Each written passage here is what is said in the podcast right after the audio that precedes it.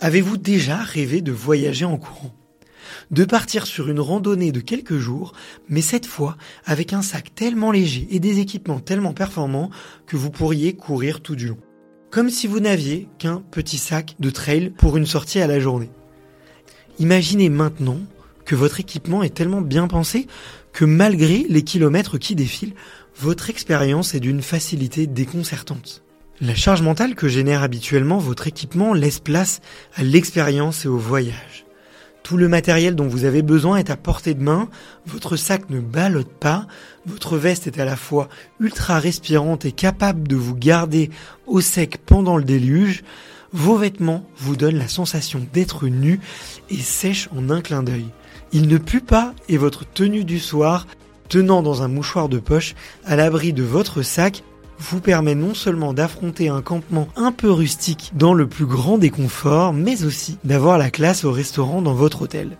Eh bien Wise, c'est tout ça. Si tu ne les connais pas, Wise est une marque basée à Annecy, créée par un couple d'ultra-trailers, adeptes d'itinérance et de trail nomades.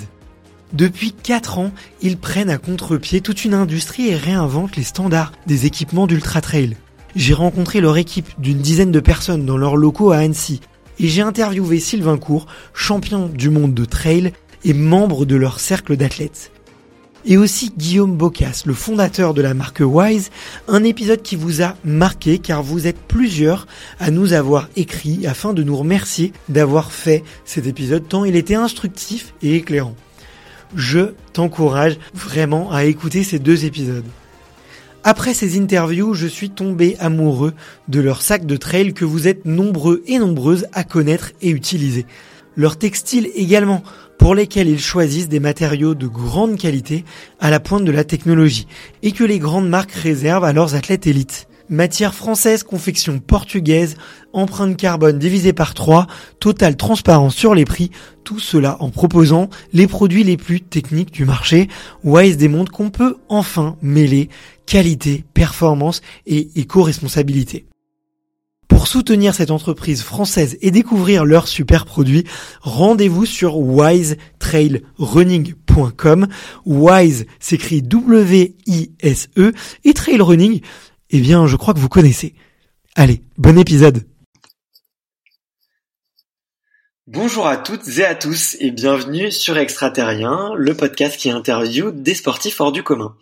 Vous le savez, la situation est un petit peu particulière, donc pour accompagner cette phase effectivement de, de confinement, je voulais tout simplement vous proposer des épisodes hors série, un petit peu spéciaux. Euh, dans ces épisodes hors série, je voulais aller donner la parole euh, à des sportifs que j'ai potentiellement déjà interviewés, mais aussi à des personnes qui m'ont beaucoup influencé et inspiré durant cette première année de podcast. Le premier invité de cette petite série euh, est un triathlète, c'est le premier point commun que nous partageons. Ensuite, il est podcasteur, mais depuis beaucoup plus longtemps que moi, c'est notre deuxième point commun. Et pour, comme on dit, jamais 203, c'est quelqu'un qui a toujours le sourire aux lèvres et qui, qui positive tout le temps. Bienvenue Hermano, comment vas-tu? Salut Bart, merci beaucoup pour cette invitation et pour euh, cette très belle introduction. Alors je suis, euh, je suis tout rouge, tout ému si euh, tu dis effectivement que je t'ai inspiré. En tout cas, je, je te dis encore un grand bonjour et puis un grand bonjour aussi à tes auditrices et à tes auditeurs. Je suis honoré et très content d'être parmi vous aujourd'hui. Bah écoute, moi aussi je suis très content de de te recevoir. Alors pour mettre un petit peu de contexte quand même, parce que les gens vont se dire mais qui mais qui est-il? Que fait-il dans la vie? Je, te présente un petit peu et puis après on va commencer avec les questions euh, que tu connais d'ailleurs. Mais juste avant, est-ce que tu peux rapidement te présenter en deux mots ce que tu fais dans la vie et, euh, et expliquer ta passion pour le podcast aussi? Euh, alors, en deux mots, allez, on va faire un petit peu plus. Je dirais euh, tout jeune quarantenaire en quarantaine. Oui, j'ai la quarantaine en quarantaine. Il fallait absolument la faire, celle-ci. Euh, il y a un copyright sur ma fille de 17 ans. Euh, l'autre mot, eh bien, c'est justement papa, papa de trois enfants et bientôt un quatrième qui va voir le jour en 2020. Donc c'est notre quatrième point commun, Bart. Euh, je suis désolé, je dévoile un petit peu ta, vie privée. Euh, et puis sportif. J'ai commencé plutôt sur le tard, le sport. quand j'étais jeune, j'étais plutôt un, un, enfant qui aimait bien manger, plutôt le sucré, plutôt bedonnant. Et puis à 16 ans, un peu comme Obélix est tombé dans la potion magique quand il était petit, moi j'ai découvert le triathlon triathlon et notamment un triathlète que tu as déjà interviewé sur Extraterrien. Et, et voilà, j'ai été piqué par le virus du triathlon et, et depuis, eh ben, c'est un petit peu en dents de scie. Je continue, je m'arrête.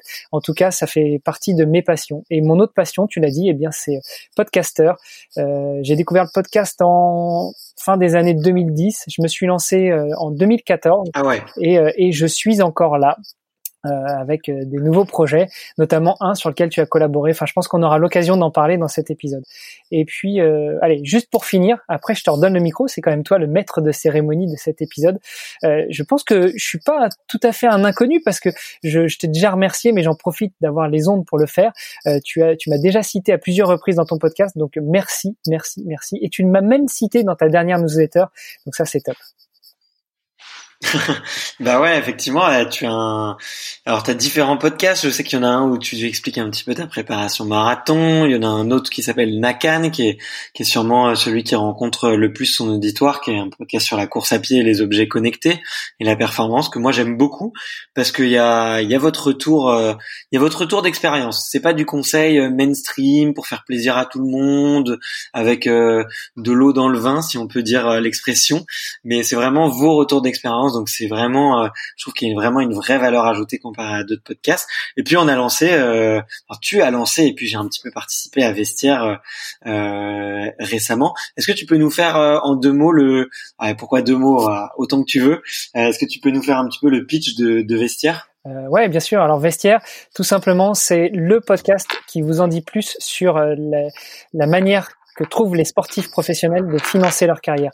Et euh, quand je veux dire à la manière, je veux surtout dire tous les déboires qu'ils rencontrent et la résilience dont ils font preuve pour pouvoir réussir à vivre de leur passion qui est leur sport. Euh, au singulier comme au pluriel. Hein. Euh, on l'a vu notamment avec Cédric Fleurton que j'avais eu sur le podcast, ancien triathlète qui est maintenant un trailer confirmé. Et voilà, il, il, joue toutes et tous de, de tous les tous les atouts qu'ils peuvent avoir pour pouvoir euh, financer leur carrière et euh, à travers ce podcast, je retrace un petit peu le parcours du combattant qu'ils rencontrent au jour le jour pour pouvoir vivre de leur passion. bon, bah, un sujet que j'aime beaucoup, des, des invités que j'aime beaucoup aussi, euh, évidemment. Donc, je, j'encourage tous les auditeurs à aller écouter vraiment euh, de ce pas. Ça s'appelle Dans les vestiaires. Le logo est bleu avec un micro rouge. Voilà. Et peut-être que sur certains épisodes, vous entendrez le son de ma voix. Mais euh, on va entendre encore plus le son de ta voix sur d'autres épisodes, Bart. Je, je reviendrai, c'est promis, je reviendrai, on en fera d'autres. J'attends, euh, j'attends ton invitation.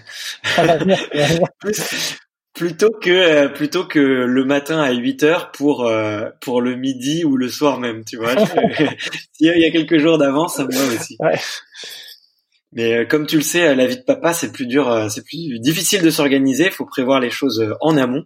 D'ailleurs, moi, je, je sais pas pour toi, mais moi, j'ai plein d'interviews prévues en avance.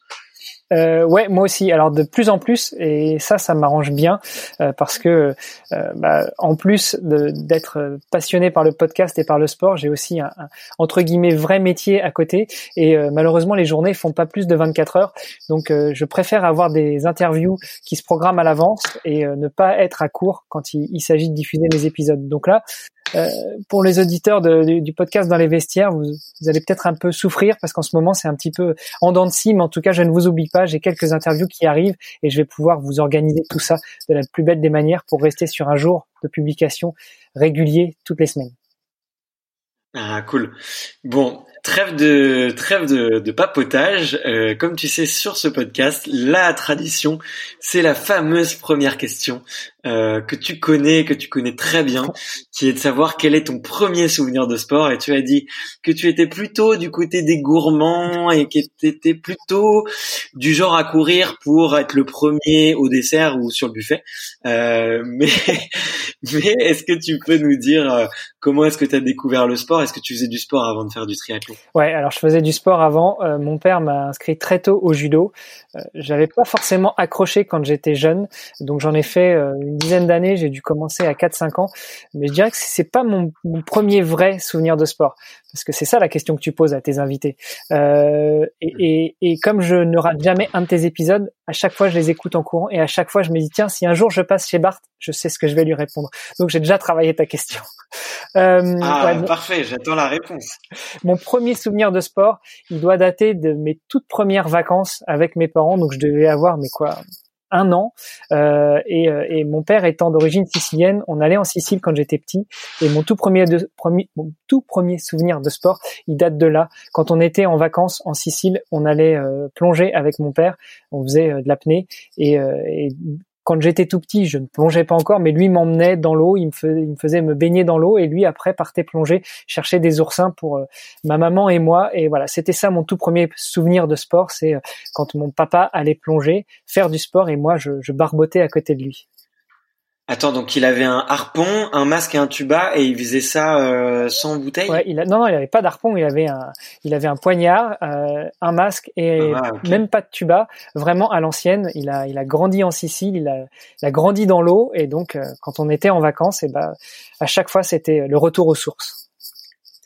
C'est dingue parce que j'ai un souvenir très similaire. Le parrain de ma mère euh, s'est marié avec euh, une femme antillaise et son gros kiff euh, c'était de de faire de la pêche au harpon et de faire de l'apnée. Et du coup, des fois, j'allais avec lui quand j'étais tout jeune. franchement, je devais avoir 5-6 ans. Je venais à peine de nager, d'apprendre à nager. Je partais avec mon masque et mon tuba et je le regardais descendre à 12 mètres avec le harpon, se rapprocher de de certains poissons et paf, il tirait. Et moi, j'avais le plaisir après derrière de tenir le panier avec toutes les victuailles et on revenait euh, bah, comme des comme des comment dire des soldats qui revenaient de la guerre et on se sur la plage les gens se jetaient sur nous pour voir tous les poissons qu'on avait euh, qu'on avait pêchés et qu'ils allaient bien pouvoir nous, nous cuisiner. Ben voilà, bah c'est notre cinquième point commun. Je pense que nos auditeurs vont pouvoir commencer à compter les points là. et on vous rassure, nous sommes deux personnes très différentes. Toi, tu es au Luxembourg, c'est ça? C'est ça, exactement. Ça fait 13 euh, ans maintenant que j'ai atterri au Luxembourg avec euh, femme et enfant. D'accord, ok. juste avant ça, tu as, mentionné tout à l'heure que tu avais rencontré un triathlète du, du, qui était passé sur le podcast. Il me semble qu'il est rouennais. Et du coup, est-ce que tu peux nous dire qui est ce triathlète et, et comment est-ce que tu l'as rencontré Et si c'était à Rouen par hasard? Eh ben, c'était à Rouen. C'était euh, Francky Batelier. Et euh, effectivement, c'est avec euh, lui. Enfin, je dirais pas que c'est avec lui que j'ai fait mes premières armes en triathlon. C'est plutôt lui était déjà dans le club du Rouen Tri. Et c'est quand j'avais 16 ans, comme je disais tout à l'heure, quand j'ai découvert le, le triathlon. Euh, il nageait dans une ligne d'eau un peu plus loin que la mienne parce que moi j'ai commencé dans la toute première ligne d'eau des débutants et, euh, et finalement je, je, je, sur la fin, euh, j'arrivais à nager dans sa ligne. C'était plutôt, c'était plutôt ma fierté d'avoir monté trois quatre lignes à l'entraînement. Mais euh, pour répondre à ta question, donc euh, je le disais, mon père est, d'origine sicilienne, euh, mais euh, il s'est installé avec ma mère en Sicile avant que je naisse. Je suis né et, j'ai grandi en Normandie, et puis donc à Rouen, là où j'ai rencontré notamment Francky Batelier, mais aussi d'autres triathlètes fameux. Et et puis après, j'ai vadrouillé jusque Paris, l'Italie, avant d'arriver au Luxembourg il y a 13 ans. D'accord, ok. T'es passé par où en Italie? Je suis passé par, je suis passé par Milan. D'accord. Et du coup, attends, tu dois parler euh, des dizaines de langues. Euh, des dizaines, non, on va pas exagérer. Non, je euh, je me rends compte de plus en plus que je, je perds beaucoup mon anglais, donc je le mettrai plus au niveau des langues que je maîtrise parfaitement bien, mais sinon je suis bilingue, bilingue français-italien. Je parle en italien à mes enfants d'ailleurs, et puis euh, et puis euh, je, balbutie quelques mots euh, de luxembourgeois. L'allemand, j'ai vraiment beaucoup de mal et mon épouse étant d'origine malgache, donc de Madagascar, je comprends un peu les conversations malgaches et j'essaye de, parler un petit peu quelques mots pendant les réunions familiales il vient de là ton amour de, la langue française et du parler en fait. Finalement, tu es un amoureux des langues au général et du coup, c'est pour ça que tu es si bavard et que tu voulais faire un podcast. Je t'ai démasqué. c'est ça, exactement. Mais voilà, on se connaît un petit peu euh, en dehors et, c'est vrai que désolé pour le bruit, euh, on se connaît un petit peu en dehors. Et, euh, c'est vrai que j'aime beaucoup parler et même dans mes mails et autres, j'ai du mal à faire des, des comptes rendus très concis. Mais c'est ça qui fait la la beauté, euh, la beauté de la langue. Et en tout cas, tu manies, euh, tu manies l'art de la parole avec perfection. Et euh, d'ailleurs, pour situer, moi, j'étais très surpris, effectivement, la première fois que je t'ai rencontré avec ta fille et que je pense qu'en l'espace de dix minutes, tu lui as parlé à la fois italien et anglais et français. J'étais un peu surpris. Je me suis dit, c'est qui ce type Est-ce qu'il veut m'impressionner pour me faire croire que il est abonné chez Babel ou chez English Academy? Mais euh, en tout cas, j'étais très impressionné par ça. Euh, est-ce que est-ce que tu peux nous dire un petit peu en triathlon, vu que c'est le virus que tu as depuis très longtemps, euh, est-ce que tu peux nous dire un petit peu ton ton track record, si on peut l'appeler comme ça, les courses que tu as faites, quelques temps, et puis un petit peu ton parcours jusqu'à aujourd'hui? Bah écoute, euh, j'ai vraiment pas un track record à la hauteur de celui de Francky Batelier ou de Cédric Fleurton qu'on a eu l'occasion d'avoir chacun sur notre podcast respectif. Euh, j'ai commencé, je te l'ai dit, j'ai commencé à 16 ans, j'ai commencé par nager, par courir, par faire du vélo. Euh, euh, au niveau des, des, choses dont je suis assez fier, bah, disons que au niveau semi-marathon, je dois avoir un meilleur temps et c'était au, au semi-marathon de Luxembourg euh, autour d'une 20. Euh, bon, pour ceux qui connaissent le Luxembourg, c'est un petit peu vallonné. Euh, j'avais à peu près les mêmes temps quand j'étais sur des distances assez longues en triathlon. D'accord.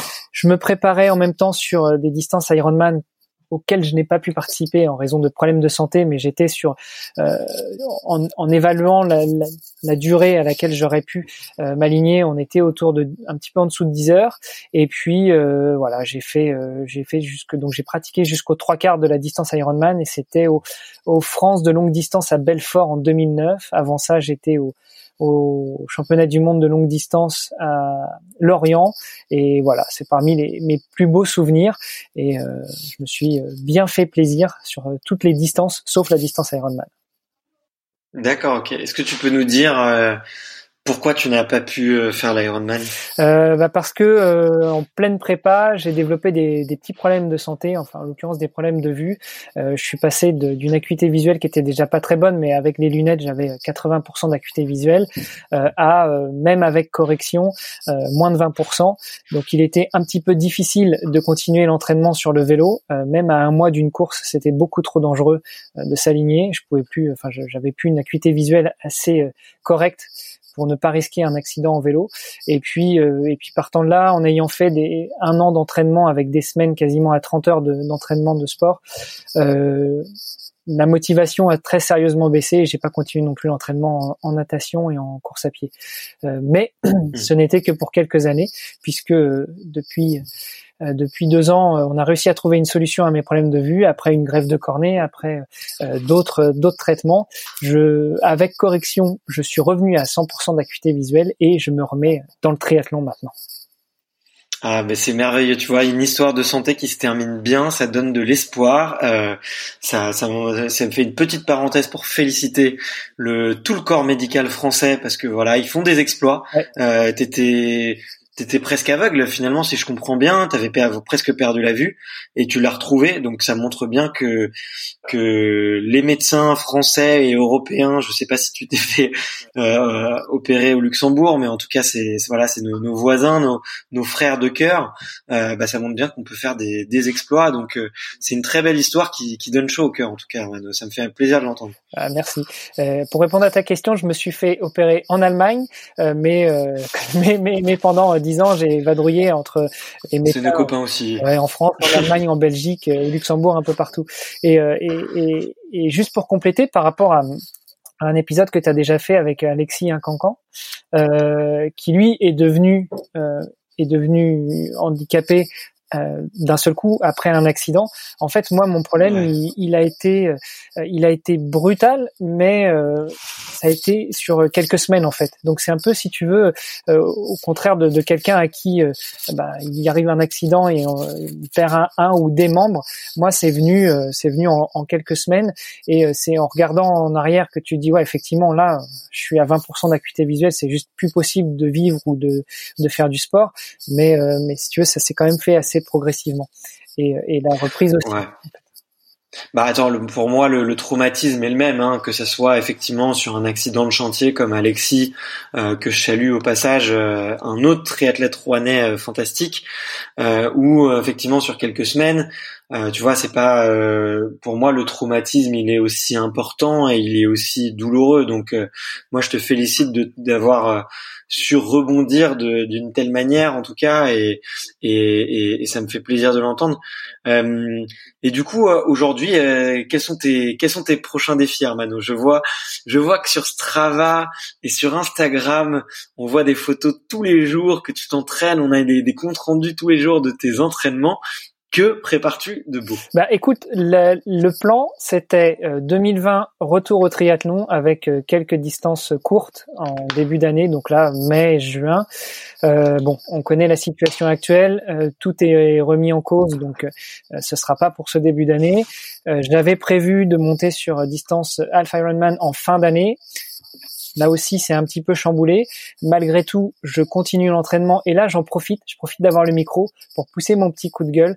Euh, s'il vous plaît, vas-y, vas-y. S'il vous plaît, restez chez vous. Quand vous voyez que même les sportifs pros, euh, pour qui le sport c'est leur gagne-pain, ils ne, ils ne, sortent pas, ils restent chez eux. Alors s'il vous plaît, si vous êtes sportif, faites pareil. Moi, la seule chose que je fais, c'est faire mon mon entraînement de home trainer quotidien, une heure, une heure et demie, et puis euh, je descends du home trainer et je fais un semblant euh, de, de, transition, je mets les baskets et je fais mon petit tour d'un kilomètre autour de chez moi une fois juste pour euh, travailler la transition. De toute façon, c'est pas maintenant qu'on va faire des entraînements de malade, c'est pas non plus maintenant que on va on va pouvoir s'entraîner pour s'aligner dès juin juillet quand les compétitions vont reprendre parce que je pense pas qu'elles vont reprendre de sitôt et que même si elles reprennent, le niveau sera pas du tout celui qu'il aurait dû être en saison normale.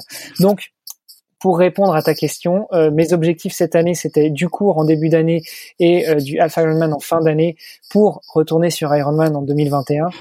Euh, et ben disons que je vais peut-être passer directement à la case Ironman en 2021. Ok, d'accord. Bon bah oui, c'est c'est pas c'est pas une mauvaise chose non plus. Hein. Tu peux ton corps a l'expérience, il connaît la charge, donc il faudra bien faudra bien en découdre un jour ou l'autre avec ce, avec cette distance. Exactement pas besoin de pas besoin de compétition avant si euh, l'entraînement a suivi euh, selon moi. Bon après, euh, voilà, les puristes me, me, taperont sur les doigts, mais en tout cas, en tout cas, en tout cas, si je t'encourage fortement à y aller et à accomplir. C'est un petit rêve quand même. Ça te semble un peu loin maintenant l'époque où on, on te où ta, ta santé t'a empêché d'y aller finalement. Ça me semble un peu une revanche sur la vie. Ouais, ça me semble à la fois loin et à la fois euh, à la fois tellement proche. Tu vois, cette année on fête aussi nos 20 ans de vie commune avec mon épouse et, et je me disais mince, j'ai l'impression que c'était hier. Et pour le triathlon c'est pareil. Évidemment, je me souviens de, des années 2008, 2009, 2010 et à chaque fois que je fais du sport ou que je rencontre des copains qui sont sportifs, euh, j'ai toujours euh, cette petite pensée et j'y j'en parle très souvent. Euh, évidemment, je n'ai plus le même niveau parce que bah, on n'a pas le même niveau d'entraînement ni le même niveau de récupération quand on a 30 ans ou quand on en a 40 malgré tout, ça reste un rêve. Et euh, depuis que j'ai découvert le triathlon à 16 ans, je me dis à chaque fois, et à chaque fois je décale de 5 ans, parce que j'aime bien les chiffres ronds, je me dis, allez, à 20 ans, j'irai à Hawaï. Bon, finalement, ce sera à 25. Bon, finalement, à 30, euh, bon, de 30 à 40, j'ai pas, fait beaucoup de triathlon, donc euh, j'avais déjà fait une croix dessus, mais je m'étais dit, bah, c'est pas grave, ce sera à 40 ou à 45 j'irai à Hawaï un jour. Mais pour aller à Hawaï, euh, bah pour les triathlètes qui le savent, euh, il faut se qualifier. Et pour se qualifier, il faut faire ça sur une distance Ironman. Donc de toute façon, il va falloir passer par la case distance Ironman. Ouais. Alors et puis je précise pour les pour les auditeurs qui ne sont pas familiarisés avec le triathlon, pourquoi on dit Hawaï, pourquoi c'est si mythique dans le triathlon, c'est tout simplement que là qu'a eu lieu le premier Ironman historique et c'est là depuis que tous les championnats du monde d'Ironman euh, sont et que du coup euh, il faut se qualifier et gagner des points sur la ligue Ironman, donc faire des, des triathlons euh, sur la distance Ironman ou sur la distance Alpha Ironman pour accumuler des points. donc finalement ceux qui y vont, moi c'est un peu ça que je trouve quand même un petit peu dommage dans ce système-là, c'est que on peut être mauvais, mais si on en fait 10 dans l'année, on peut s'y qualifier parce qu'on accumule les points au, fur et à mesure. Dis-moi si je me trompe, hein, bah, ouais, j'attendais que tu aies fini de parler, mais ouais, je vais te corriger. En fait, euh, tu as le système de points euh, pour aller au championnat du monde, ça c'est valable pour les professionnels.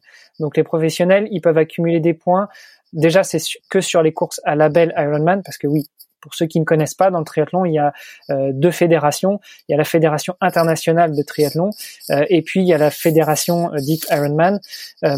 donc pour les pros, sur les courses Ironman, ils font des points et ça leur permet de se qualifier. Enfin, ça, leur permet d'aller au championnat du monde. Pour les amateurs, donc les non professionnels, ceux qui n'ont pas une licence professionnelle, il faut euh, faire une course distance Ironman ou euh, une course distance 73 en Chine, certaines qui sont qualificatives pour le, le full, euh, et euh, être parmi les meilleurs. Et sur chaque compétition euh, de distance Ironman, il y a ce qu'on appelle des slots, donc des places par catégorie d'âge. Et euh, souvent, c'est deux ou trois par catégorie d'âge. Donc, il faut être parmi ces deux ou trois premiers. Alors souvent, euh, il y en a qui ont déjà leur slot, donc qui prennent pas, et du coup, c'est plus les deux premiers, mais ça peut être jusqu'au troisième, quatrième, cinquième, etc.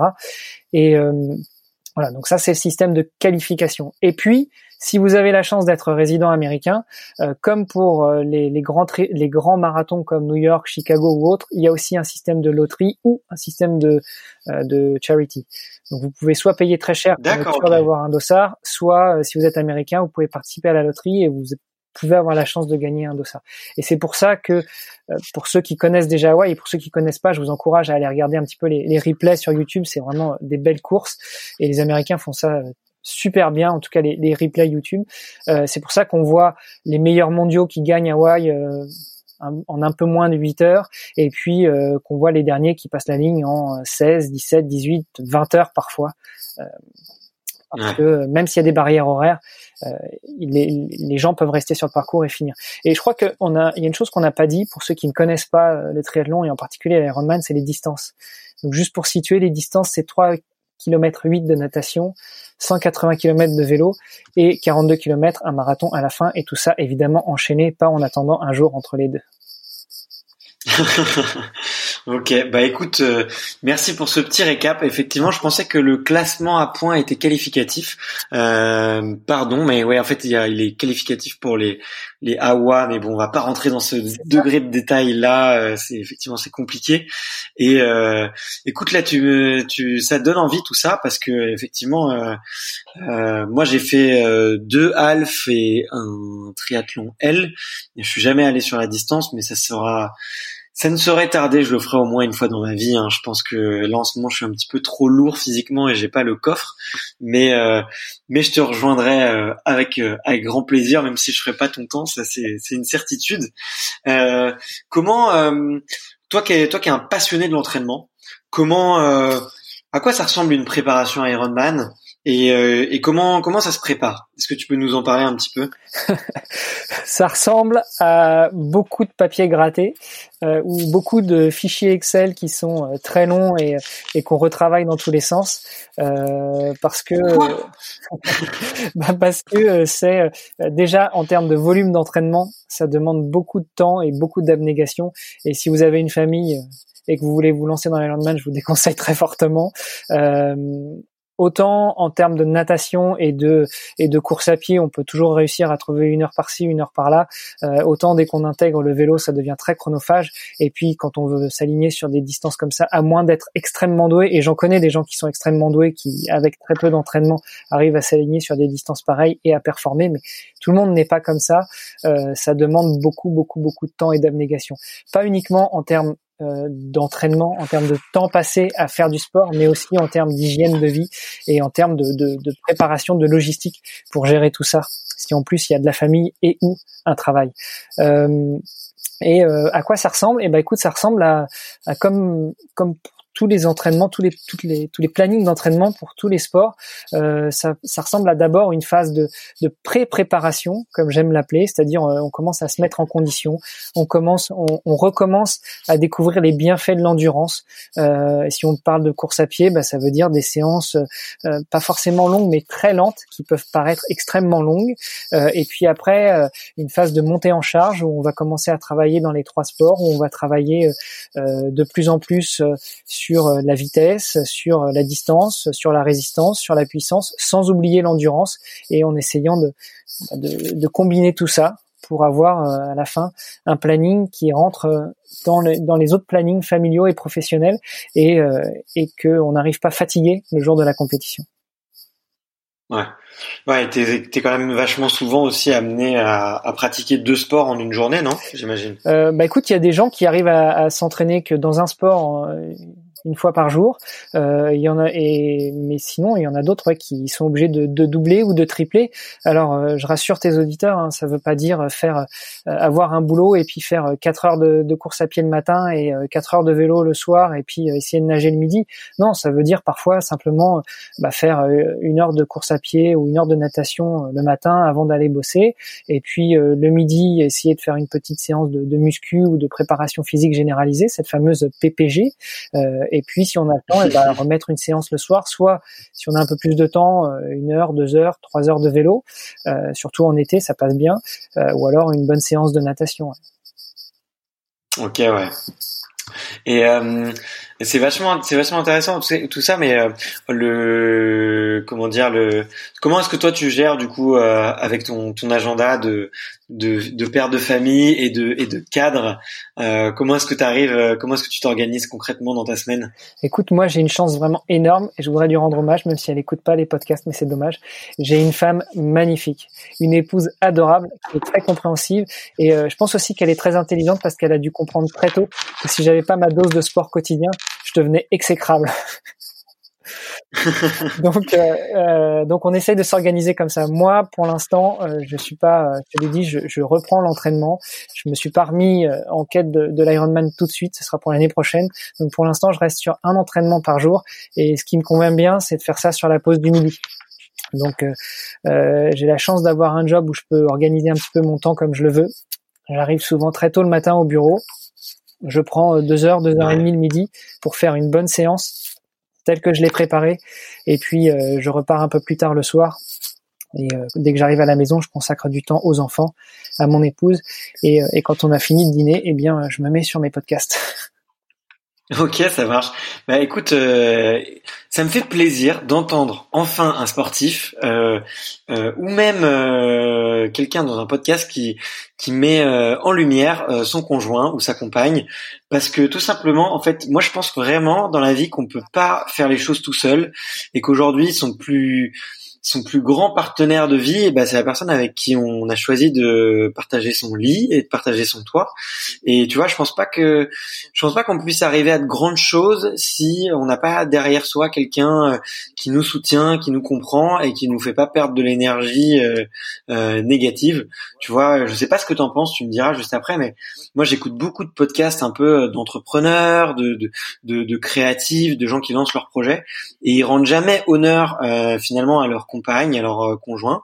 Alors que finalement, euh, tu vois, quand tu, euh, si grosso modo, hein, on peut dire que tu dors 8 heures, tu tu dors 8 heures, tu travailles 8 heures et tu passes 8 heures un petit peu à faire d'autres choses, bah sur ce temps où tu fais d'autres choses, tu vois quand même beaucoup euh, euh, ton conjoint ou ta conjointe.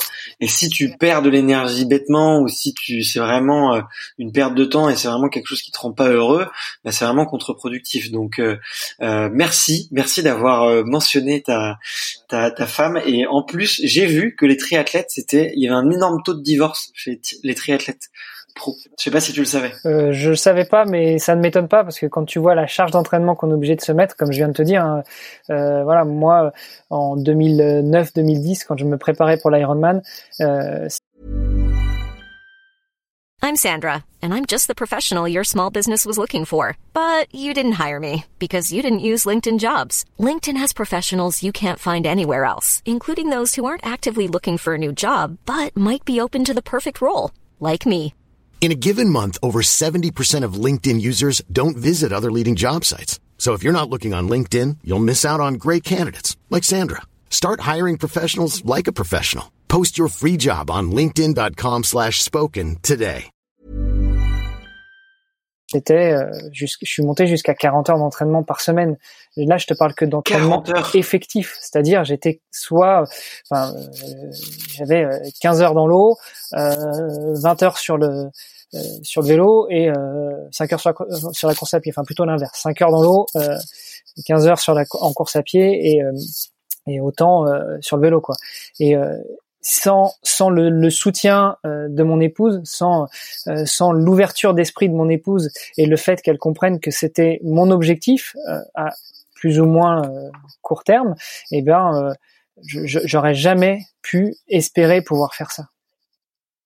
Ouais, bah ouais, c'est clair. Il faut, faut, du soutien. Quand tu me dis le temps, euh, 35 heures à 40 heures d'entraînement, ça me paraît tellement énorme. Mais comment ça se fait qu'il y en a qui arrivent à terminer un Ironman euh, en s'entraînant seulement aller entre 12 et 15 heures? Pourquoi est-ce que tu avais choisi de t'entraîner autant? C'était pour la perf? Alors, euh, c'était pour deux choses. Un, parce que en termes de longue distance, je, passais, je partais quasiment de rien, et donc il fallait que j'assimile la charge d'entraînement, mais pas bêtement, pas euh, pas euh, pas trop vite. Donc je suis monté euh, progressivement en charge pour atteindre ouais, quasiment ces 40 heures par semaine. et puis pour une autre raison, effectivement, c'était la performance, parce que je je savais que je pourrais pas tenir ce rythme en famille pendant 10 ans, et mon objectif c'était d'aller à Hawaï.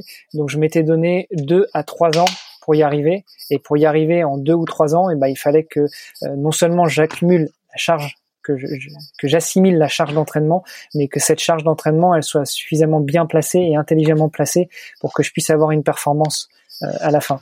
Et donc, comme je le disais tout à l'heure, pour aller à Hawaï, il faut faire partie des deux ou trois meilleurs de ta catégorie sur la course sur laquelle tu t'alignes. Euh, je m'étais donné deux possibilités de, de tests, donc deux ans, parce que j'envisageais pas de faire deux Ironman dans la même année, euh, sauf l'année où j'aurais été à Hawaï. Euh, voilà, donc il fallait absolument que j'arrive à trouver un compromis entre charge d'entraînement et et, et performance. Et ça passait par des grosses grosses semaines d'entraînement. Attention, hein, quand je disais 40 heures d'entraînement, j'ai dit bien dit que c'était 40 heures effectives, donc on compte pas euh, le temps pour aller euh, dans les vestiaires à la piscine, on compte pas le temps pour aller sur la piste quand c'est des séances de piste à faire, mais ça veut pas dire que je me mettais 40 heures euh, à la puissance Hein. Non, non, non. je suis un adepte et la personne qui m'accompagnait à ce moment-là est un adepte de l'endurance. Donc on travaillait beaucoup en endurance, ce qui fait qu'on faisait pas mal de PPG, pas mal d'endurance en course à pied, pas mal d'endurance en vélo avant de travailler dans la puissance. Ouais, ouais, ouais, bah effectivement, ça redevient de plus en plus à la mode de finalement euh, euh, faire du volume, mais à des rythmes très doux. Euh, je l'entends de plus en plus, bah, à la fois sur ton podcast, mais sur d'autres podcasts de, de, course à pied. Et j'ai l'impression que finalement, pour vraiment bosser l'endurance fondamentale, il n'y a pas forcément besoin de faire euh, beaucoup de fractionner, de beaucoup d'augmenter euh, la vitesse ou le, ou le, rythme cardiaque, et qu'il fallait vraiment rester dans la zone, dans les zones basses 4 et 5, quoi. J'ai l'impression. Ouais, tout à fait. En tout cas, ça, c'est mon approche du sport. Ok. Et hum, tu vois, en plus, euh, bah, tu, tu as mentionné effectivement le temps effectif. Et c'est vrai que quand on fait du, du triathlon, alors moi je me suis entraîné jusqu'à 10, allez, entre 10 et 15 heures par semaine à un moment. Euh, je trouve que c'est quand tu augmentes cette charge que tu te rends compte à quel point il y a euh, toute une partie d'entraînement invisible, euh, que ça soit effectivement euh, euh la planification, que ça soit euh, la, la, nutrition, que ça soit les massages, la récup et tout. toi, qu'est-ce que tu avais mis en place sur sur l'entraînement invisible? Parce que finalement, tu es quasiment obligé des fois de de faire autant en entraînement invisible qu'en entraînement normal quoi. Ouais, autant euh, si ce n'est plus. Hein. Euh, bah écoute, euh, comme je te disais, j'avais euh, enfin j'ai toujours une épouse qui était très compréhensive et du coup on arrivait à se mettre en à se mettre d'accord sur sur des plannings. moi j'ai la chance là où j'habite au Luxembourg d'être à la campagne. Donc pour tout ce qui est entraînement vélo, entraînement course à pied, bah, j'ai qu'à sortir de la maison et je suis déjà dans, sur mon terrain de jeu, sur mon terrain d'entraînement. au Luxembourg, c'est à la fois très vallonné, mais à la fois de là où j'habite, je fais 10 km de vélo et j'ai une longue ligne droite euh, qui fait 60 km aller, 60 km retour, donc euh, je pourrais même faire des séances d'entraînement de 120, 150, 200 km que du plat, si je le souhaitais, euh, sans aller chercher très loin. en plus, c'est parfois venteux, donc ça permet aussi de travailler en conditions venteuses pour Hawaï, ça marche bien. voilà. Donc, ce que j'avais mis en place, c'était déjà d'avoir un plan d'entraînement quasiment au mois. Et comme ça euh, on, on, on, visualisait bien avec la famille comment est-ce qu'on allait s'organiser. Euh, et puis et puis bah, m'entraîner vraiment le plus proche de chez moi pour diminuer au maximum le temps de trajet le temps perdu. La piscine est un peu plus loin mais bon on arrivait à s'organiser. Et puis j'avais aussi une excuse c'est qu'à l'époque mon fils qui maintenant a 22 ans à l'époque il en avait une dizaine d'années il nageait avec moi parce qu'il faisait aussi du triathlon. Donc ça me me donnait une excuse pour aller à la piscine. Je disais à mon épouse, écoute, je m'occupe du petit ce soir, je le ramène à la piscine. ça comptait pas vraiment dans mon temps de sport à moi. Euh, et puis, euh, et puis, bah, j'étais un petit peu euh, en attente au niveau professionnel, ce qui fait que je travaillais pas, et donc ça m'a permis aussi d'augmenter sérieusement ma charge d'entraînement. Ok, merci Armano. Euh, bon, on a, on a beaucoup parlé de sport. Là, j'aimerais un petit peu parler de de, de podcast et de un petit peu de ta passion pour pour, la position qu'on a en commun pour pour le podcast. Euh, il me semble que, comme tu l'as dit dans l'intro, tu as commencé beaucoup plus jeune que moi. Euh, Est-ce que tu te souviens à l'époque euh, s'il y avait beaucoup d'autres podcasts de sport et de course à pied? Alors écoute, comme je te disais, moi j'ai découvert le podcast dans la, au début des années 2010, euh, mais je me suis lancé qu'en 2014. Je me suis lancé en 2014 et pour les adeptes du podcast, euh, en rejoignant la famille Nipcast, qui était la famille Niptech à l'époque. Et, euh, et quand je me suis lancé, eh ben écoute, en tout cas dans le podcast français, il n'y avait pas d'autres podcasts de sport. Mince, j'ai du mal à parler aujourd'hui. Euh, donc il n'y avait pas d'autres podcasts de sport. Euh, il y avait des podcasts de sport francophones, majoritairement canadiens, mais pas dans le monde français en tout cas. D'accord, ok, ouais, c'était vraiment, euh, c'était vraiment encore une niche. Là, euh, tu vois, tu vois que ça a vraiment beaucoup, beaucoup explosé. Hein. Là, on peut pas dire l'inverse, mais l'année 2009 a vu, vu la naissance de beaucoup, beaucoup de podcasts de sport, notamment des podcasts. Euh, j'ai dit quoi? J'ai dit 2009, mais ouais, ça aussi. Ah pardon. Bah oui, l'année 2019 a vu apparaître beaucoup de podcasts euh, de sport. Comment est-ce que tu, toi, t'analyses un petit peu ce, cette évolution globale du podcast, sachant que le podcast de sport est encore largement en dessous euh, de, on va dire, de, de, podcasts natifs, mais sur d'autres sujets. Quoi? Bah écoute, euh, on en parle souvent tous les deux. Hein. Moi, je, crois beaucoup aux médias podcast euh, déjà parce que, à la différence de la radio, tu choisis toi-même vraiment euh, l'émission que tu veux écouter. Alors, je, serais presque tenté de dire au moment où tu veux, pour autant que le podcasteur que tu suis, enfin le ou les podcasteurs que tu suis, ils aient déjà traité le, sujet que tu recherches. Mais en tout cas, ça me fait vraiment penser à de la radio à la demande plus qu'à une radio euh, qui te qui t'impose un programme et, souvent de la publicité. Donc moi, je crois beaucoup aux médias podcast euh, en général, pas que aux médias podcast sport. Euh, et puis effectivement, on peut pas dire le contraire. Ça a vraiment explosé sur 2019 euh, et je pense qu'en 2020, les, podcasts et surtout les podcasts de sport vont encore vont encore connaître une, une explosion impressionnante. Alors après, avec le contexte dans lequel on est actuellement sur ce premier semestre et le confinement, euh, je suis pas certain que ça va, euh, que que les, les écoutes de ce podcast vont augmenter autant qu'elles devraient. Mais je suis persuadé que quand on sortira de confinement, eh bien euh, les, les stades vont réaugmenter, les gens vont se remettre à écouter des podcasts parce qu'ils les écoutent souvent euh, pendant qu'ils voyagent, pendant qu'ils font du sport, pendant qu'ils cuisinent. Enfin bref, euh, au moment où, euh, en ce moment, on se concentre plutôt, je crois, sur euh, faire attention à la santé et à travailler, à s'occuper des enfants quand on en a. Euh, voilà. Je, Ouais, ben c'est c'est sûr que c'est sûr que là avec euh, la situation du confinement, euh, moi j'ai beaucoup d'amis podcasteurs euh, comme toi avec qui j'échange très régulièrement sur des sur des groupes et et là alors je suis vraiment pas le plus à plaindre donc je remercie vraiment les auditeurs d'écouter et d'être là parce que vous êtes fidèles au rendez-vous et ça me fait vraiment plaisir.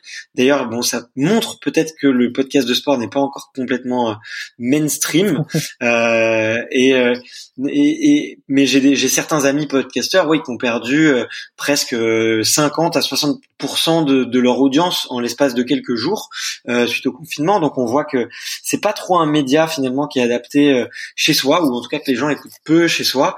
même moi, je reçois beaucoup de messages de d'auditeurs et d'auditrices qui me disent qu'ils écoutent pendant leur séance de sport. Donc c'est sûr que bah, tous les footings et, et la séance de vélo en ce moment c'est un petit peu compromis. aussi le podcast c'est un moyen, voilà, comme tu l'as dit, qui correspond très bien au transport, au transport en commun, la voiture, euh, bah là, voilà, on est un petit peu limité. Donc, euh, c'est sûr que ça chute.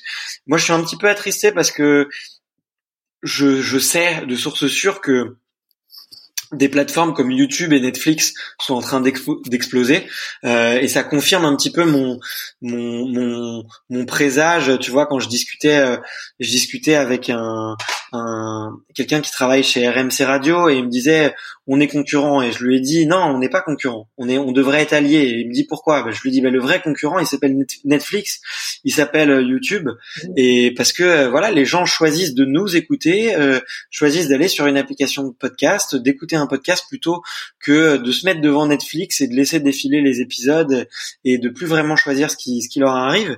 Donc, donc effectivement, le podcast vit une, une période un petit peu, un petit peu dure, mais comme tu l'as dit, je pense que euh, une fois que le confinement sera terminé, je pense qu'aussi avec les JO, euh, je pense que le podcast de sport va vraiment euh, connaître son apogée. Euh, bon, malheureusement, voilà, moi je je sais pas pour tu tu le sais, hein, mais euh, et je pense que toi aussi, mais tu misais un petit peu sur sur les JO et et sur le fait qu'il allait avoir un un attrait euh, médiatique un petit peu vers nos sujets. En plus, il allait avoir la coupe du monde, la coupe d'Europe de, de football, donc euh, donc voilà, tout, tout ça est, est annulé, donc c'est un petit peu dur pour nous, mais je pense qu'on va vraiment connaître notre heure de gloire parce que on a déjà le sport a beaucoup de retard sur d'autres types de podcasts, que ce soit le professionnel, le développement personnel, et aussi parce que, bah, qu'on se le dise, aujourd'hui les grosses radios euh, squattent un peu les classements et les recommandations.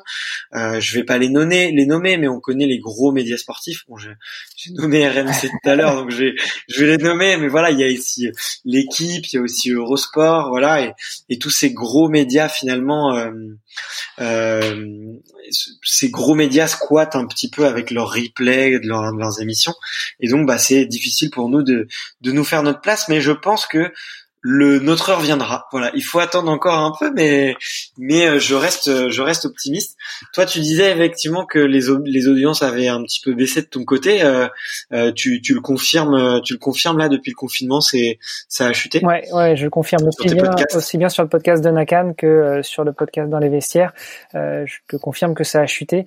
Sur Nakan, il y a un double effet en fait parce que on était avant euh, euh en bi en bi hebdo, on publiait tous les tous les 15 jours. Et maintenant on a toujours notre rythme de publier tous les 15 jours un épisode régulier du podcast de Nakam. Mais en plus on, on a un hors-série de euh, la semaine où on publiait pas avant. Donc effectivement les stats se sont un peu lissés. Mais globalement on voit que ça ça monte beaucoup moins vite qu'avant le confinement et qu'on n'atteint pas les mêmes sommets qu'au moment du confinement avant le confinement. Donc je pense que ça va, j'espère que ça va repartir. Euh, sur le podcast dans les vestiaires, pour l'instant, on n'a pas beaucoup d'auditeurs, donc et, et ça, ça, m'attriste un peu, comme je le dis souvent en introduction, parce que j'y mets vraiment tout mon cœur euh, à l'ouvrage et, euh, ça m'attriste un petit peu de voir que ça peine à décoller, mais mais je tiens bon. Et euh, euh, ouais, je, te confirme effectivement cette baisse c'est vrai que c'est une situation un peu particulière. En plus, sur le podcast, on voit en permanence les chiffres qui, qui montent. Il y a très peu de, de baisse, en fait, tout simplement. Pourquoi? Parce que lorsqu'un auditeur euh, découvre, vu qu'on essaye de faire du bon contenu, il arrive très souvent que un, un auditeur qui découvre, je sais pas, l'épisode 10, euh, ou qui découvre, euh, bah, comme sûrement c'est le cas aujourd'hui, à l'épisode 40, euh, bah, qui, qui l'écoute derrière euh, tous les autres parce que il a bien aimé, il a été embarqué, et, et du coup, il va aller chercher les auditeurs. Donc, un nouvel auditeur, finalement, ça va générer euh, euh, peut-être une dizaine, une quinzaine, peut-être parfois euh, plus de d'écoute, enfin d'épisodes écoutés. Donc il y a c'est ce qu'on appelle les effets croissants cumulés. Hein, les mathématiciens connaissent ça très bien. Et là, bah ça fait un peu bizarre parce que c'est du coup pour nous qui connaissons la croissance en permanence, là ça s'arrête, ça s'arrête un petit peu net. Tu nous as parlé de, du fait que tu avais lancé un, un nouveau format sur euh, sur Nakan. J'ai pas eu encore l'occasion de de le de l'écouter. Est-ce que tu peux nous nous le présenter rapidement et vous dire d'où vous est venue cette volonté de de proposer autre chose? Puisque vu que moi c'est mon premier épisode un petit peu euh, hors série où j'essaie vraiment de proposer un, un autre type de contenu. Euh, ouais, bien sûr. Alors ça a un peu coupé, mais je pense que j'ai bien compris le sens de ta question. Euh, en fait, déjà pour revenir euh, sur l'histoire de Nakan, euh, c'était euh, une rencontre un peu fortuite. Comme je te disais, j'ai commencé le podcast en 2014 avec un podcast qui s'appelait Nip Sport, où on parlait sport en général et objets connectés déjà à l'époque. Euh, et puis euh, avec l'équipe que j'avais montée, euh, on n'a pas réussi à tenir le, la barque très longtemps. l'équipe a juste explosé en, en vol parce que bah, j'avais commencé avec un, un, très très gros triathlète qui s'appelle David Lebras, un triathlète amateur qui avait été quatre cinq fois à Hawaï et et qui bah, justement pour revenir sur ce qu'on discutait tout à l'heure, euh, à un moment a dû faire des choix entre continuer sa préparation ou continuer ses passions. Et euh, donc euh, bah, le podcast a, ne faisait plus partie du temps qu'il avait à consacrer. malgré tout, j'avais eu d'autres personnes qui s'étaient fait connaître pour rejoindre l'équipe. Et puis bah, il y a des gens qui sont partis de leur qui ont changé de, de, domicile, qui ont changé de job, etc. Donc l'équipe a explosé et puis finalement au bout de au bout de deux ans on a arrêté le projet et, euh, et je le regrette encore maintenant. Euh, je me dis que j'aurais dû tenir parce que déjà j'étais le premier podcast sportif et donc euh, j'aurais pu m'enorgueillir de ça. Malgré tout, quand j'ai arrêté en 2016, j'ai toujours eu envie de reprendre, mais je savais pas trop comment. Et un jour, euh, j'ai navigué sur le web et j'ai croisé le site de, de Grégory qui, qui, tient le blog de Nakan. Et euh, en lui posant une petite question sur sur un des, des produits qu'il avait testé, euh, je lui ai rajouté est-ce que ça t'intéresserait, enfin que tu as réfléchi au, lancement d'un podcast? Et c'est comme ça qu'on s'est rencontrés, comme ça qu'on a discuté du lancement du podcast de Nakan et, euh, et finalement en, quelques jours on a monté le projet et on a avancé là-dessus. Euh, tout ça pour dire que en fait le podcast de Nakan c'est pas mon podcast, c'est notre podcast à Grégory et moi. On avance vraiment, Bien sûr. Euh, on en discute tous les deux, on, on choisit euh, les thèmes qu'on veut aborder, on, on, met en place un planning éditorial en début de saison euh, et, euh, et, on avance après là-dessus. Et donc euh, dès déjà le, le pendant la saison, la première saison qui s'est achevée en, en, décembre 2019, eh bien on avait déjà réfléchi à ce qu'on pourrait proposer en plus sur la deuxième saison en 2020. Et dans ce qu'on avait réfléchi, on pensait à des épisodes hors série. Sur la première partie de l'année, euh, c'est des épisodes que que produit euh, Greg et qui parle de sa préparation et de la préparation de ses camarades de club vers l'Ironman de Thun en Suisse. C'était anciennement l'Ironman de Zurich qui a été déplacé vers Thun. Donc ça, c'était la première partie des hors-séries de, de, Nakan. Et sur la deuxième partie de l'année, on avait prévu de faire des hors-séries plutôt en mode dossier où parfois on s'occuperait du dopage, parfois on traiterait des sujets comme la préparation mentale du sportif, parfois on traiterait des sujets, on rentrait beaucoup plus dans le fond que euh, nos épisodes bi-hebdo réguliers où là on aborde un thème en particulier par épisode. Euh, bon, avec le confinement euh, et avec l'annulation des courses, du coup, le planning va être mis un petit peu, va être revu un petit peu. Mais en tout cas, c'est l'objectif de de maintenir. Enfin, c'est l'idée qu'on essaie d'avoir un épisode régulier où on aborde un thème en particulier et euh, dans les épisodes suivants on répond éventuellement aux questions que les auditeurs nous ont posées. Euh, et puis euh, un épisode hors série où là ça va être plutôt soit un épisode sur les préparations de Greg sur des courses soit sur des préparations de courses que moi je pourrais avoir, euh, soit des, des, épisodes dossiers avec euh, deux, trois, quatre hors série où on va aborder un, dossier en particulier. Euh, et, et, enfin, pour finir de répondre à ta question, qu'est-ce qui a fait qu'on a voulu lancer du hors série Qu'est-ce qui a fait qu'on a voulu évoluer un petit peu dans les productions qu'on voulait faire? Ben, C'était tout simplement pour continuer à faire plaisir à nos auditeurs et, et à leur proposer du contenu un peu différent c'est le même média, c'est le même format, euh, mais d'aborder des sujets autrement. Euh, sur euh, sur les podcasts réguliers de Nakan, on est Greg et moi, soit juste tous les deux, soit avec un invité. Sur les hors-séries, pardon, sur les hors-séries, on ne s'interdit pas d'avoir des invités, et ce qui était notamment le cas sur la préparation de Greg pour le, le l'Ironman de Thune, où là, il, il produit le podcast avec trois de ses camarades de club. D'accord, ok, bon bah tout est beaucoup plus clair. Euh, en tout cas, ça, ça donne envie. Si vous n'êtes pas encore abonné, allez-y parce que ça a l'air euh, bien cool ce que vous nous préparez. Je crois que je t'ai jamais dit, mais tu sais que la première fois que j'ai écouté Nakan, on se connaissait pas encore et j'ai cru que tu étais plus jeune que moi à ta voix. Merci. Alors c'est vrai qu'au téléphone, on me prend tout, on me pense très souvent pour une femme euh, ou pour un très jeune enfant, mais non. J'arbore fièrement ma quarantaine et, et je n'ai pas encore trop de cheveux blancs, donc je l'assume. Ah bah ok bon ça me rassure que je sois pas le seul à, à avoir euh, eu du mal à mettre un âge sur ta voix parce que c'est vrai que la première fois j'étais étonné. Je me suis dit allez c'est c'est une équipe euh, euh, ils doivent avoir mon âge et tout et la première fois que je t'avais que je t'avais contacté je pensais vraiment que qu'on était dans les qu'on avait qu'on était de la même décennie tu vois alors que bon finalement on se retrouve très bien même avec avec dix ans d'écart pile poil. Donc comme quoi hein les écarts d'une décennie, c'est pas grave. on peut très très bien s'entendre et se faire des, des copains avec plus vieux et plus jeunes que soi. Et mais écoute, ouais, c'est très cool tout ça. Et est-ce que tu, est-ce que tu penses qu'un jour, ça serait possible de, de vivre du podcast? Ou tel que c'est parti? Mais là, tu me poses des questions que tu connais déjà les réponses. On en discute déjà beaucoup, tout ça. euh... Mais j'ai envie que tu partages ton point de vue aux auditeurs, parce qu'il est intéressant. Ouais, non, écoute, je je suis persuadé, comme je l'ai dit tout à l'heure, que, enfin, moi, je crois beaucoup aux médias podcast et je suis persuadé qu'il y a de très grandes choses à faire dedans, pas uniquement dans le podcast sportif en particulier, mais dans le podcast en général. Euh, je suis persuadé qu'il y a de quoi en vivre. C'est peut-être encore un petit peu trop jeune pour l'instant pour pouvoir en vivre bien, mais je suis persuadé qu'il y, a, beaucoup de choses à faire. Euh, on en a déjà parlé et je crois qu'on nourrit tous les deux euh, deux projets euh, plus ou moins similaires ou, qui peuvent se qui peuvent se rejoindre. Euh, en tout cas, euh, en tout cas, il y a beaucoup de choses à faire. Il y a beaucoup d'effervescence. Euh, je pense notamment à des gens que je suis. Euh, je, suis, j'écoute pas beaucoup de podcasts malheureusement, enfin pas assez, mais euh, mais en général, j'écoute les podcasts que quand je fais du sport, parce que bah, je fais déjà pas mal de sport. J'ai déjà pas mal de choses à faire au niveau du boulot, donc je veux pas en plus euh, empêcher m'empêcher de voir ma famille et de profiter du temps avec avec eux, mais euh, j'en écoute pas assez, mais en tout cas, je suis quelques créateurs de contenu et, euh, et, et je trouve que ça remue énormément dans le monde du podcast et qu'il y, a, il y a beaucoup de choses à faire pour pouvoir en, en vivre très prochainement.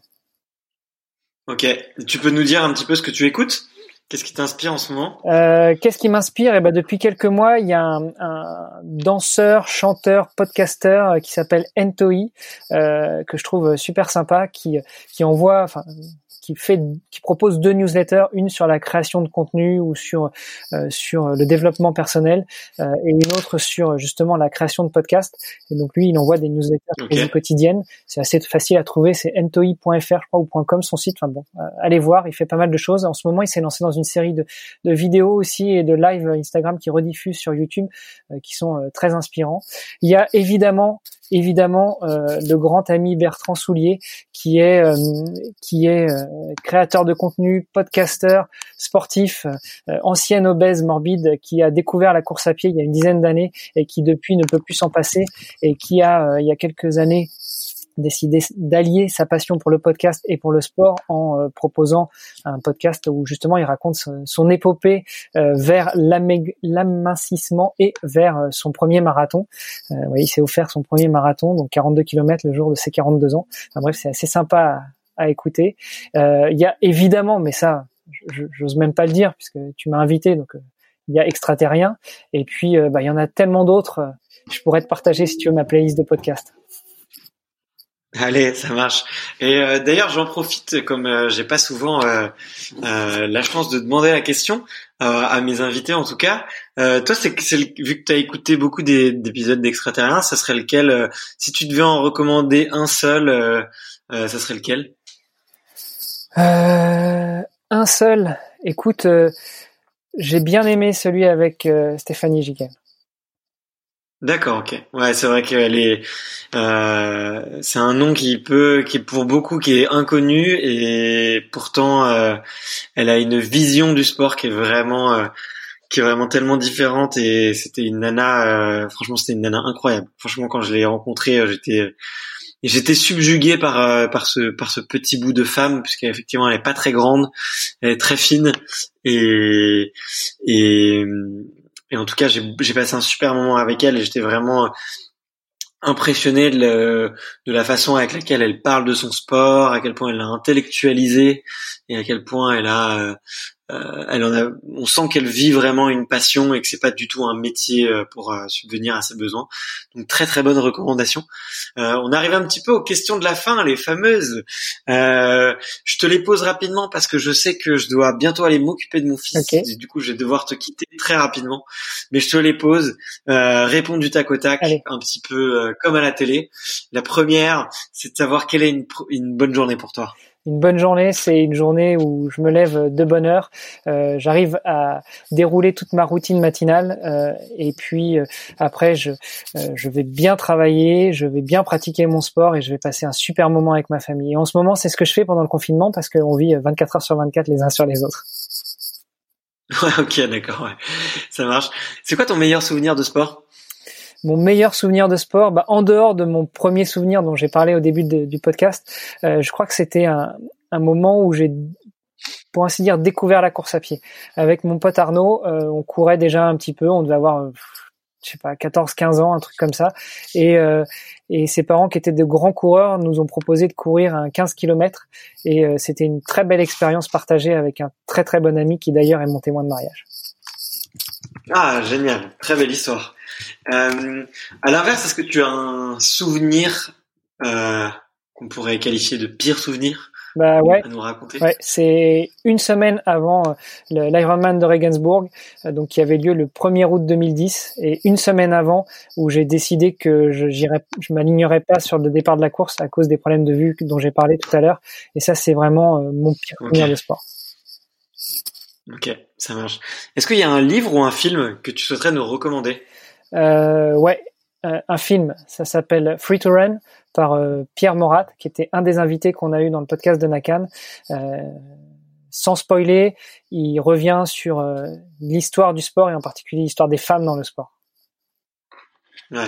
Et d'ailleurs, enfin c'est un livre incontournable, je trouve, quand on fait de la course à pied, notamment Hum, il y a plein de concepts euh, effectivement sur euh, sur la foulée, sur l'histoire du running. Euh, c'est vraiment vraiment génial. C'est un, un, un, indispensable. Il est pas assez souvent cité, je trouve.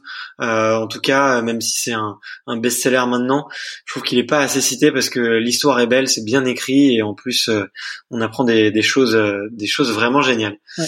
Et hum, allez, je, je te rajoute un petit truc à l'image de la question que tu m'as posée tout à l'heure qui est extrêmement dure où tu me demandes de recommander un épisode de ton podcast.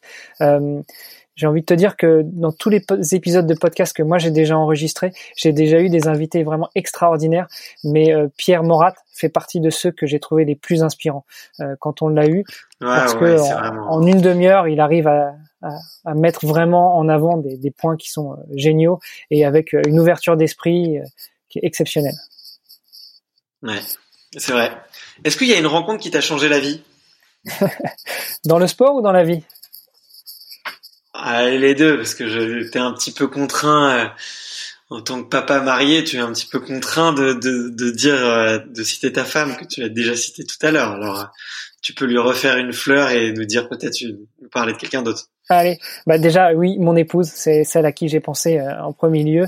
et puis dans le sport, allez, je dirais pas une rencontre, mais je dirais euh, une fois, encore une fois, un épisode de podcast que j'ai enregistré la semaine dernière avec euh, un autre Pierre qui s'appelle Pierre Frola cette fois-ci, apnéiste français, euh, un autre grand monsieur, un grand Pierre, un autre grand Pierre.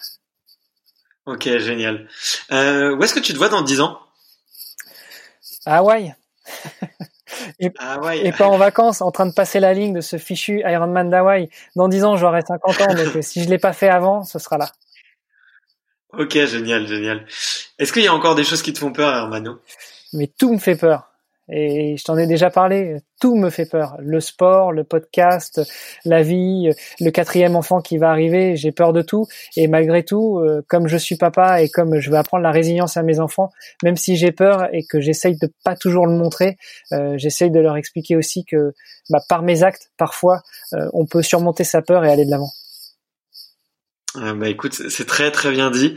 Et on, on va terminer du coup sur cette question et sur la fameuse dernière de savoir euh, quel est le, même si tu m'en as déjà recommandé plusieurs euh, des sportifs euh, ces derniers temps, on a parlé notamment de Francky Batelier, un super épisode à aller écouter si c'est toujours pas fait. Mais quel est le prochain sportif que tu me recommandes d'aller interviewer? Euh, moi, je te recommande une sportive, c'est Kenza Koutard, que j'ai déjà reçue dans les vestiaires et tu n'avais pas pu être là ce jour-là quand on a fait l'interview. Euh, une jeune voileuse française promise un très très grand avenir, je pense, et, euh, d'une maturité impressionnante. Ok, bah écoute, je la connais pas du tout, donc euh, ça va être euh, ça va être l'occasion et je retiens le je retiens la recommandation de pour pour de la voile. Mais là, j'ai pas mal d'épisodes de voile qui sortent en ce moment, donc euh, donc pourquoi pas pourquoi pas ça pourrait le ça pourrait le faire. Ok, mais sinon en apnée, t'as Pierre Frola. J'en ai parlé tout à l'heure. Ou sinon, j'ai encore une Caracat TK aussi qui va sortir cette semaine sur dans les vestiaires. Ok, ça marche. Ah oui, je crois que c'est une dénommée Sandy. Exactement. Ah, je crois qu'elle est, je crois qu'elle est très très cool. Euh, ça, je vais aller écouter euh, sans sans attendre. Ça peut être vraiment sympa. Euh, écoute, euh, merci beaucoup Hermano. C'était un grand plaisir de d'échanger avec toi et et de de partager un petit peu euh, sur les ondes. Euh, j'espère que ça vous plaira aux auditeurs. D'ailleurs, n'hésitez pas à me le dire sur Instagram, à aller suivre dans les vestiaires et Nakan pour dire à Hermano si l'épisode vous a plu. Et puis, on se retrouve très vite pour un prochain épisode. Salut. Salut et merci encore pour l'invitation. Ciao.